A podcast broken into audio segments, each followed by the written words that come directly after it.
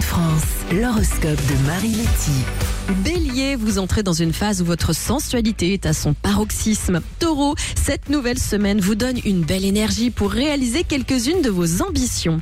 Gémeaux, vous réussirez à prouver que vous êtes une personne en qui on peut avoir confiance. Cancer, ce lundi est une bonne journée pour faire le point sur vos comptes en banque.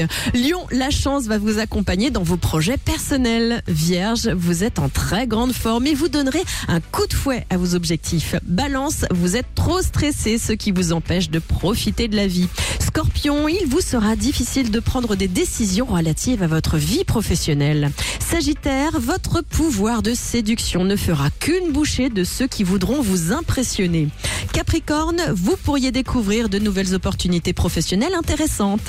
Verseau, vous semblez épuisé par un certain manque de liberté. Et enfin, on termine avec les poissons. Ce lundi vous donnera l'énergie nécessaire pour atteindre les objectifs que vous vous êtes donnés. L'horoscope avec un amour de tapis.com. Jusqu'au 6 février, solde jusqu'à moins 60% sur une sélection de tapis de tout style. Un amour de tapis.com. À chaque envie son tapis.